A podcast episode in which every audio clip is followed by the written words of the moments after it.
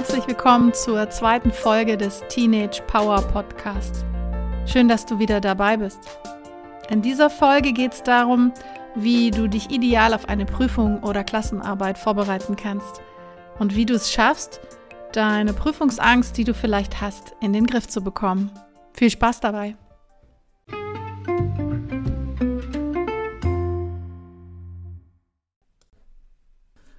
Zu diesem Thema gibt es ein ziemlich cooles E-Book, wie ich finde. Das heißt die besten Studi-Hacks der Welt. Und in diesem Buch beschreiben die Autoren ein sogenanntes Panikhuhn. Dieses kleine aufgeregte Tierchen hat sich jetzt in deinem Kopf so richtig schön breit gemacht und will dich vor Gefahren schützen.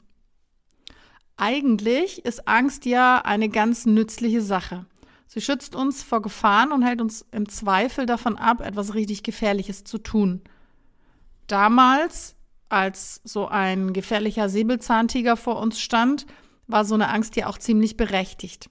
Da ging es halt um Kampf und Flucht, ums blanke Überleben. Rationales Denken war da nicht mehr wichtig und das Denken war ausgeschaltet. In unserer heutigen Zeit, in der es ja nun wahrscheinlich keine Säbelzahntiger mehr gibt, schätzt dieses Panikhuhn schlechte Noten, zum Beispiel ein Referat oder eine mündliche Prüfung, als lebensbedrohliche Gefahr ein. Es schlägt jetzt total Alarm in deinem Kopf und lässt dich eben nicht denken und lässt dich vor allen Dingen auch nicht Zugriff nehmen auf die ganzen Inhalte, die du da drin hast in deinem Kopf. Grundsätzlich aber hat es eine ganz gute Funktion. Es macht nämlich deinem inneren Schweinehund, der da auch ist, richtig Beine. Idealerweise arbeiten jetzt die beiden kleinen Tierchen, Schweinehund und Panikhuhn, ganz gut zusammen. Diesen Effekt nennen Fachleute das Jerks-Dodson-Gesetz. Dieses Gesetz beschreibt den Zusammenhang zwischen Leistungsfähigkeit und innerer Anspannung. Wenn du jetzt unterfordert bist, wird das Optimum an Leistungsfähigkeit eben nicht erreicht. Wenn du aber eben so doll aufgeregt bist und das Erregungsniveau so arg erhöht ist, dass es den Maximalwert übersteigt, dann sinkt eben diese Leistung auch wieder ab. Dein Gehirn ist jetzt also bei einer mittleren Anspannung am leistungsfähigsten. Du hast den nötigen Respekt vor einer Prüfung, lässt dich aber von deiner Prüfungsangst nicht blockieren. So, klingt da jetzt alles richtig einfach, oder? Wie kann das denn jetzt gelingen? Ich habe dir jetzt hier mal sieben Tipps zusammengesammelt, die dich vielleicht durch stürmische Prüfungszeiten begleiten können. Tipp Nummer eins: Erstelle dir einen guten Lernplan.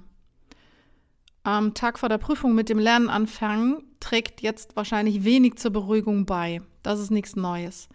Wenn du fürs Lernen eine gute Struktur hast, dann gibt dir das viel mehr Sicherheit und du bist eben nicht ständig damit beschäftigt, Angst zu haben, ob alles klappt und ob du das überhaupt alles schaffen kannst. Ein guter Lernplan hat erreichbare Ziele und Pausen. Du solltest dir Ziele überlegen, die für dich auch erreichbar sind, sinnvolle Ziele. Vermutlich kennst du dich auch schon ein wenig und du weißt, wie lange du grundsätzlich für so einen Lernstoff brauchst. Bau auch bitte Pufferzeiten mit ein also Zeiten, die vielleicht eben nicht einzukalkulieren sind. Und vor allem vergiss die Pausen nicht. Forscher haben eben herausgefunden, dass man nur circa 40 Minuten am Stück gut lernen kann. Danach braucht es fünf Minuten Pause, in denen du eben nicht über den Stoff nachdenkst oder ihm dir anderen Stoff reinziehst. Also Handy weg in den fünf Minuten und Fernseher auslassen. Geh lieber an die frische Luft und beweg dich ein bisschen. Und dann kannst du dich wieder richtig gut an den Lernstoff setzen. Tipp Nummer zwei. Frag doch in der Schule mal nach, ob es alte Klausuren oder Prüfungen zur Vorbereitung gibt. Wenn du nämlich schon mal eine Idee davon hast, wie so eine Prüfung aussehen kann, dann bist du viel vorbereiteter und weniger unsicher. Vielleicht übt ihr in der Schule ja sowieso anhand alter Klausuren oder Klassenarbeiten. Tipp Nummer drei. Übe Atem- und Entspannungstechniken, damit du im Panikfall eben darauf zugreifen kannst. Ich habe vorhin ja schon von dem Säbelzahntiger gesprochen und wenn so eine lebensbedrohliche Gefahr droht, dann atmen wir ganz flach und ganz schnell. Und wenn wir unserem Körper eben signalisieren, dass wir jetzt in dem Moment nicht sterben werden, weil es eben nur eine Prüfung ist oder eine Klassenarbeit, dann kannst du durch eine ganz tiefe Bauchatmung deinem Hirn oder deinem Körper signalisieren, entspann dich, ich schaffe das schon, ich habe alles, was ich brauche, es ist kein gefährlicher Tiger. Und eine Übung könnte die 4-7-11-Technik sein. Das heißt, du atmest sieben Sekunden ganz langsam ein, hältst dann kurz die Luft an und atmest dann auf elf Sekunden ganz langsam, als würdest du eine Kerze vor dir haben, die du nicht auspusten willst, eben wieder aus. Und das Ganze wiederholst du viermal. Vielleicht übst du das vorher auch ein bisschen und dann hast du es nämlich im Zweifel kurz vor der Prüfung so richtig auf dem Zettel, dass du das dann nochmal machen kannst und eben auch Zugriff auf dein Denkhirn hast. Tipp Nummer vier: Schreibe ein Erfolgstagebuch. Meistens erinnern wir uns eben an all die Fehler und die Misserfolge, die wir so hatten. Wenn du dir jetzt deine Erfolge, die du mit Sicherheit auch hast oder gehabt hast, immer aufschreibst, so sind sie dir dann präsenter und du kannst dich vor einer Prüfung oder vor einer Arbeit so richtig auf Erfolg einstimmen, wenn du eben darin liest oder wenn du darin schreibst. Vielleicht hast du sogar Lust, dir so ein richtig schönes Büchlein zuzulegen und einen schönen Stift, sodass du auch richtig Lust hast, damit zu schreiben.